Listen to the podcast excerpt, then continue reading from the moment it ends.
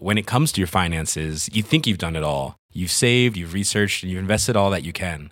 Now it's time to take those investments to the next level by using the brand behind every great investor, Yahoo Finance. As America's number one finance destination, Yahoo Finance has everything you need, whether you're a seasoned trader or just dipping your toes into the market. Join the millions of investors who trust Yahoo Finance to guide them on their financial journey. For comprehensive financial news and analysis, visit yahoofinance.com, the number one financial destination, yahoofinance.com.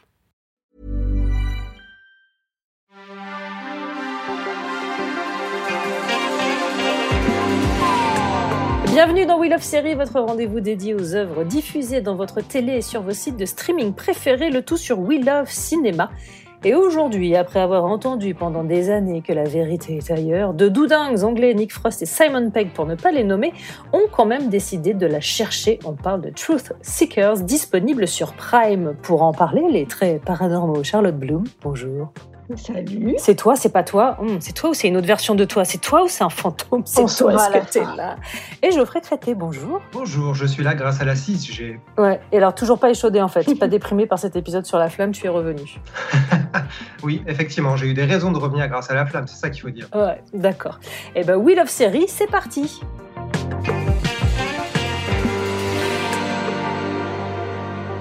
Ces chercheurs de vérité font équipe pour enquêter sur des événements paranormaux à travers le Royaume-Uni et raconter ensuite leurs aventures sur les réseaux sociaux. Ce faisant, l'équipe va découvrir l'existence peut-être d'un complot qui pourrait peut-être menacer la race humaine, peut-être beaucoup de peut-être dans cette phrase tout entière. Extrait. Can you feel it? Ancient magic resides all around us. Ours is not the only universe. There are realms beyond it, underneath it, a myriad of parallel dimensions. Hey, did you steal one of my digestives? No. Welcome, Truth Seekers, to the Truth Seekers channel. Good luck, guys. We're on the cusp of something here. A gateway between worlds. I'll see you on the other side. Le père indigné voleur de Digestive Biscuits, c'est Malcolm McDowell, contrepoint comique assez surprenant. Alors avant d'entrer dans le vif du sujet, petit rappel des faits. Nick Frost, Simon Pegg sont des génies britanniques de la comédie. Acteur pour Frost, acteur et co-scénariste pour Pegg de la géniale Cornetto trilogie réalisée par Edgar Wright.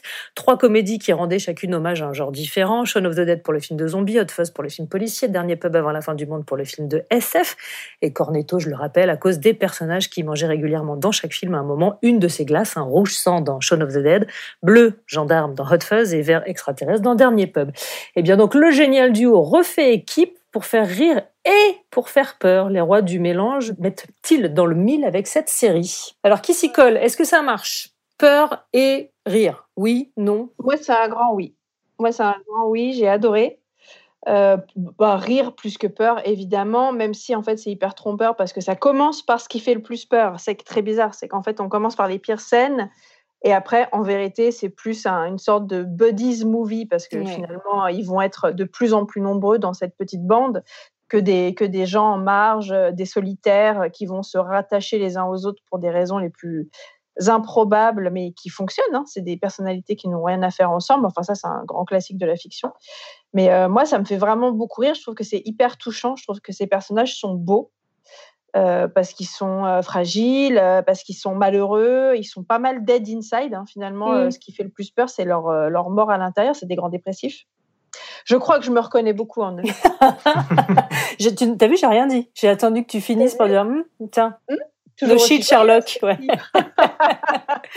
Geoffrey, je te voyais euh, moyennement opiner. Je savais pas si le vers la droite, vers la gauche, c'était un bleh ou si c'était un oui. Oui, j'ai essayé de rester poli, D'accord. parce que je ne connais pas trop Charlotte. Mais pour moi, c'est un grand, un grand mouet, pour être gentil. Je trouve que ça marche vraiment très moyennement. J'aime bien l'idée de départ, de mêler ces gens qui sont un peu des marginaux, comme tu le dis Charlotte, c'est assez classique, mais c'est plutôt attachant. Il y a plusieurs personnages que je trouve assez euh, amusants, notamment la sœur, qui est complètement inadaptée sociale. Malcolm McDowell est vraiment très drôle, mais je trouve que tout ça reste vraiment en surface, ça reste très facile.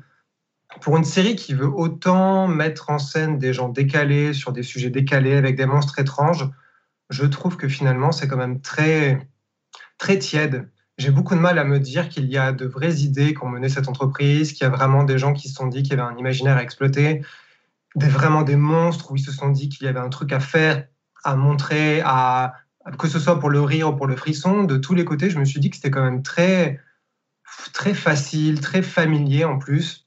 Et le peu d'idées que j'ai trouvé très amusant du côté des monstres, au final, c'est quand même très peu exploité, notamment la poupée un petit peu hantée, là.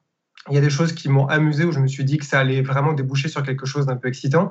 Mais à chaque fois, je me suis dit, ouais, c'est facile. Pourquoi ne pas aller plus loin? Pourquoi ne pas mieux exploiter euh, cette envie d'avoir un univers un petit peu fou, mais qui est quand même plus proche du rire que du frisson, comme tu le dis.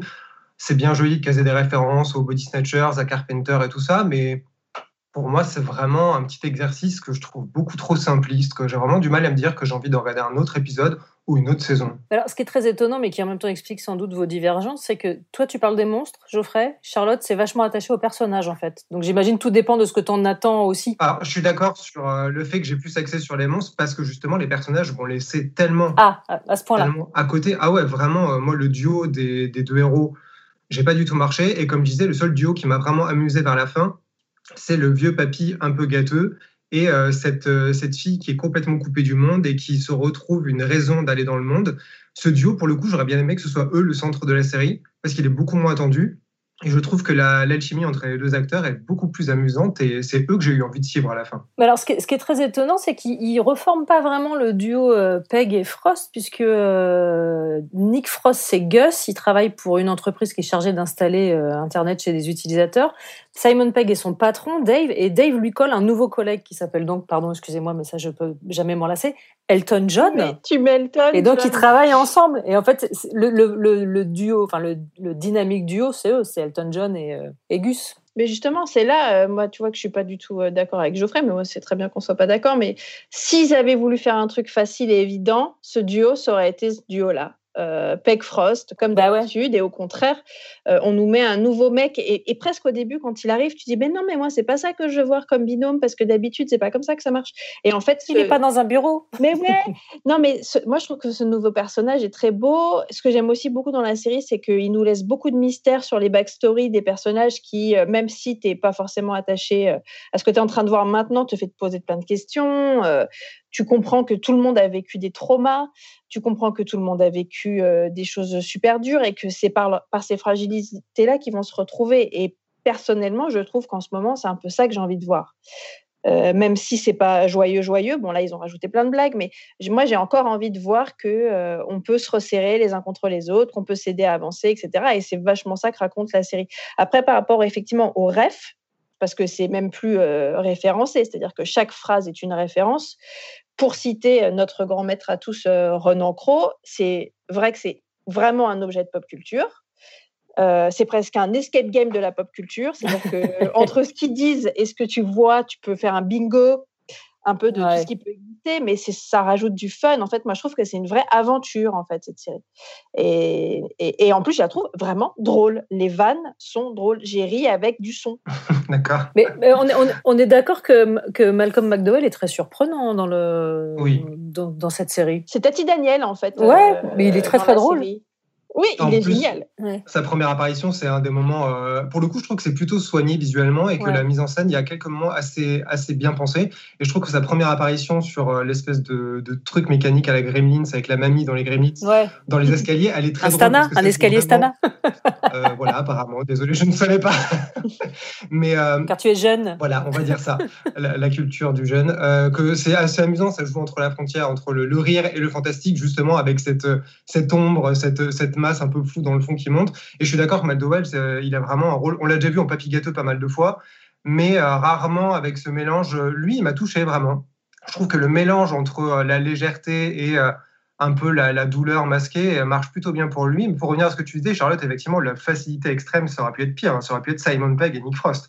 Mais mais encore, moi, j'ai du mal à me dire que la vraie raison qui fait que Simon Pegg est cloîtré dans un bureau, c'est autre chose que juste son agenda surchargé. Tu vois, j'en étais à ce stade-là de réflexion. Ah, mais si t'es cynique aussi, euh, il y a un moment. Ah, mais, mais j'ai été engagé pour ça. C'est dans mon contrat. J'ai pas eu le choix. Hein, je, le, je, le, subis, hein, tu sais. Non, mais alors, ceci étant, c'est vrai que généralement, en tout cas au cinéma, dans, dans leur collaboration. Euh, sur grand écran, c'est plutôt Simon Pegg le, le, le, lead, le personnage principal, et pour le coup, c'est Nick Frost qui se retrouve au premier rang.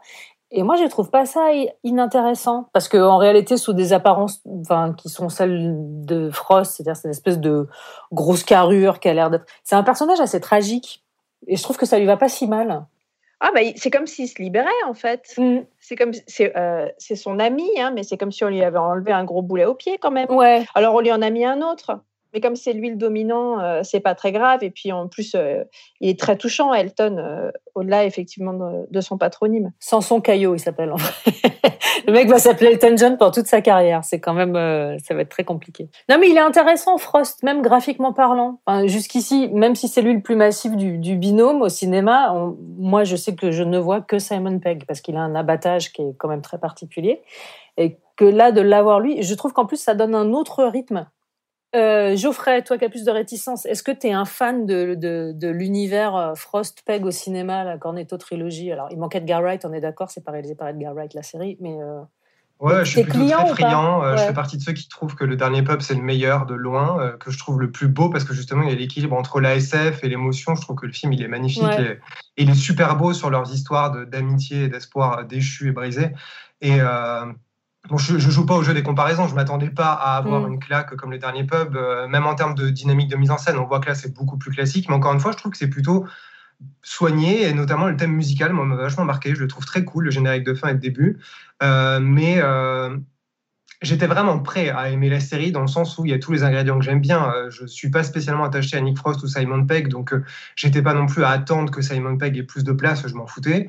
je trouve ça très cool qu'il y ait des visages nouveaux. J'aime beaucoup l'idée de mélanger le, de, un peu le côté X-Files de Monster of the Week, mm. mais avec une intrigue, un arc plus global sur la saison. Ça, c'est ce que j'ai plutôt aimé, qui m'a agréablement surpris, c'est que ce ne soit pas la petite enquête de la semaine avec le monstre de la semaine et la bâtisse à l'explorer, qui m'aurait un petit peu emmerdé rapidement.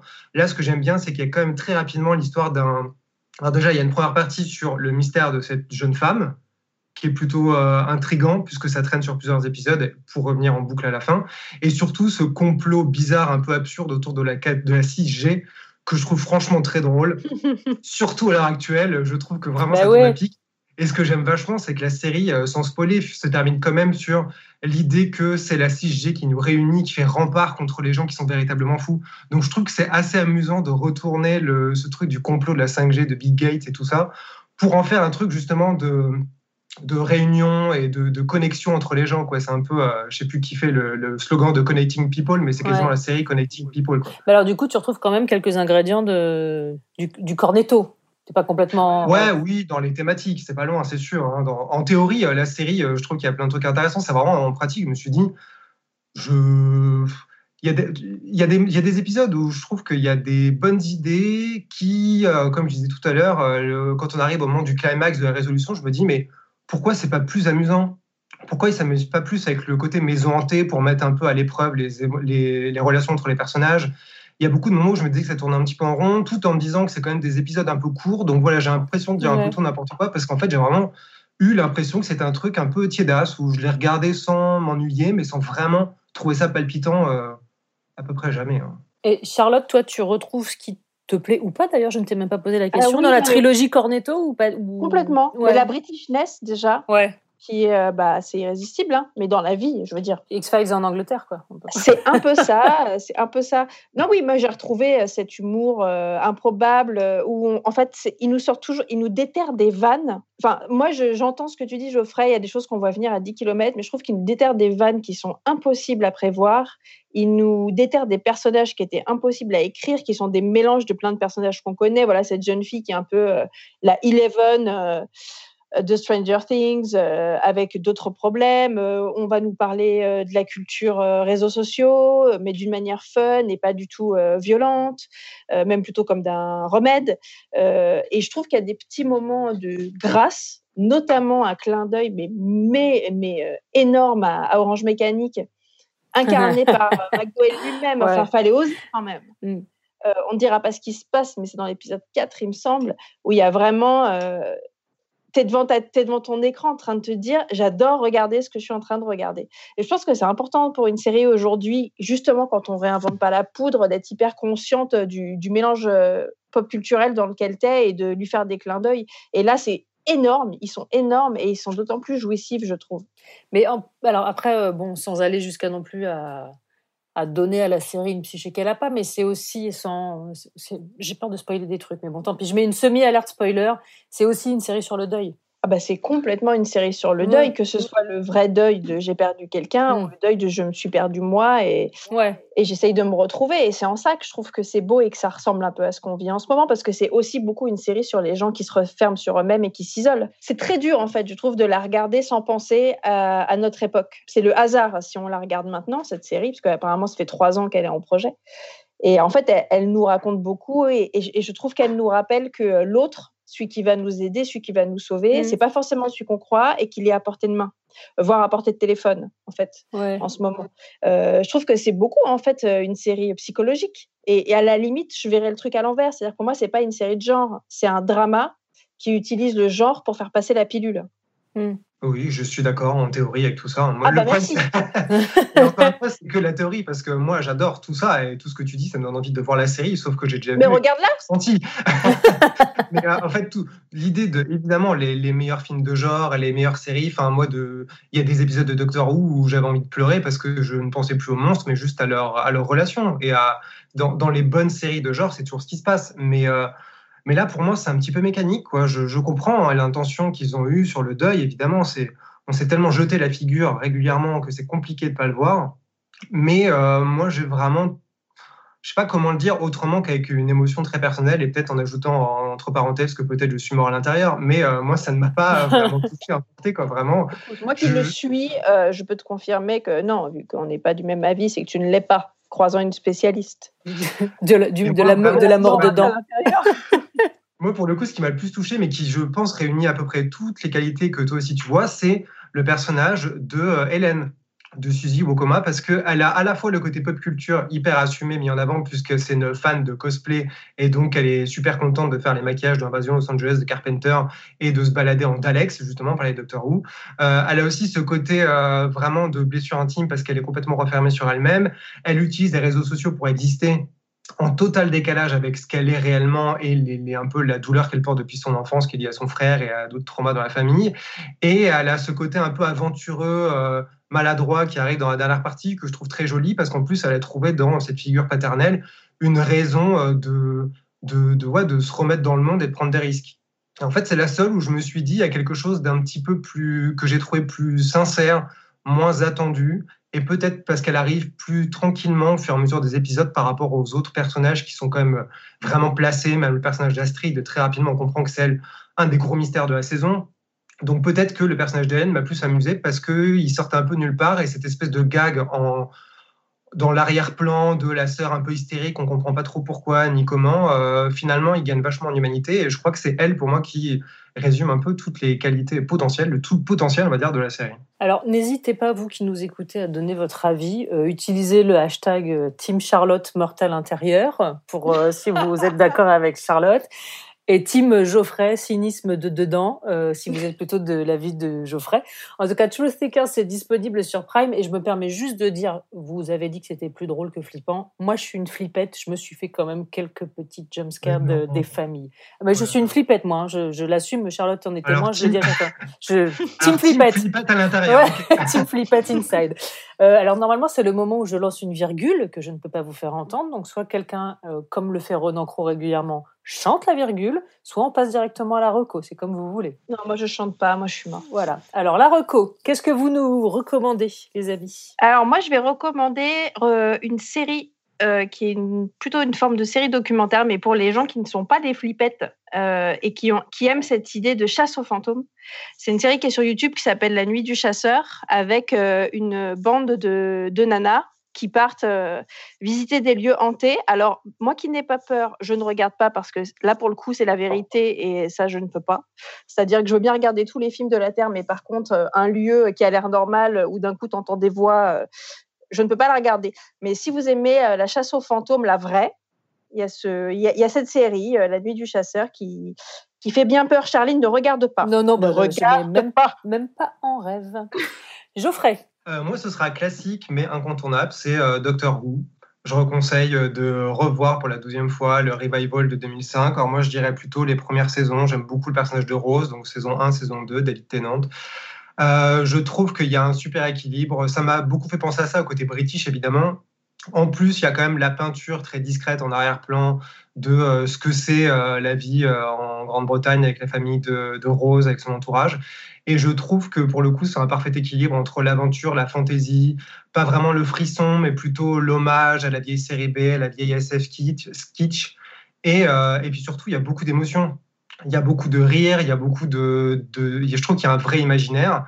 Et il est tout le temps connecté, toujours là pour mettre en valeur et raconter leurs relations, le- les problématiques qu'ils ont pour avancer, pour se retrouver, euh, pour euh, assumer qui ils sont. Et ce que j'aime aussi, c'est que comme dans Truth Seekers, il y a cet équilibre entre euh, la petite histoire de la semaine, mais des arcs un peu plus majeurs sur les drames qui entourent le personnage de Rose. Et alors pour rester du côté britannique, même si euh, c'est pas là-bas que ça se situe, je me permets juste d'ajouter, parce qu'on n'en a absolument pas parlé dans Wheel of Series, euh, je suis en plein dans The Undoing. Si vous voulez voir Hugh Grant comme vous ne l'avez jamais vu, puisqu'on parle beaucoup de Nicole, qui comme d'habitude est virevoltante et formidable, Hugh Grant, quoi. Je Et Donald de- Sutherland. Ben non, mais enfin voilà. Bon, j'ai pas vu jusqu'au bout, hein, parce que moi je suis la diffusion à plus 24. Je suis très, euh, je, voilà, je suis, à, je suis à fond dedans. Je vous conseille Hugh Grant. Ce sera ça mon, ma petite reco de la semaine. Ça Je ne plaisir. comprends pas ce truc sur Hugh Grant quand même. C'est un grand mystère de ma vie. hein. Pourquoi? C'est un très très bon comédien. Moi, je trouve que depuis qu'il est débarrassé de ce poids de la rom-com, il a jamais été aussi bon. Il faudrait que je le voie dans un truc alors où il est bien. là. Bah, The Undoing, The Undoing. Ah, dire. visiblement. oui, mais avant ça, parce qu'il y a quand même un truc autour Bah, de lui. Paddington. Paddington déjà, monsieur, excusez-moi, mais euh, Bon, D'accord, euh, Love Actually, Coup de foudre à Notting Hill, euh, me lance pas parce que là, on va y passer la soirée. d'accord. Bah, je, je citerai qu'il est dans Cloud Atlas. Voilà. Voilà, ça c'est moche. Euh, merci beaucoup Charlotte Bloom, merci Geoffrey Traité. N'hésitez pas à nous donner vos avis sur Truth Seekers et sur le reste sur le compte Instagram de We Love Cinéma et We Love Série, ça revient dans deux semaines. D'ici là, bah, vous pouvez retrouver l'émission euh, bah, sur welovecinema.fr et sur tous les agrégateurs de podcasts. Salut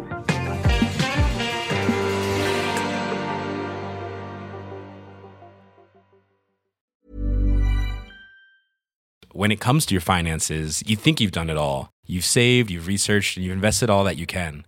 Now it's time to take those investments to the next level by using the brand behind every great investor, Yahoo Finance. As America's number one finance destination, Yahoo Finance has everything you need, whether you're a seasoned trader or just dipping your toes into the market. Join the millions of investors who trust Yahoo Finance to guide them on their financial journey. For comprehensive financial news and analysis, visit yahoofinance.com, the number one financial destination, yahoofinance.com.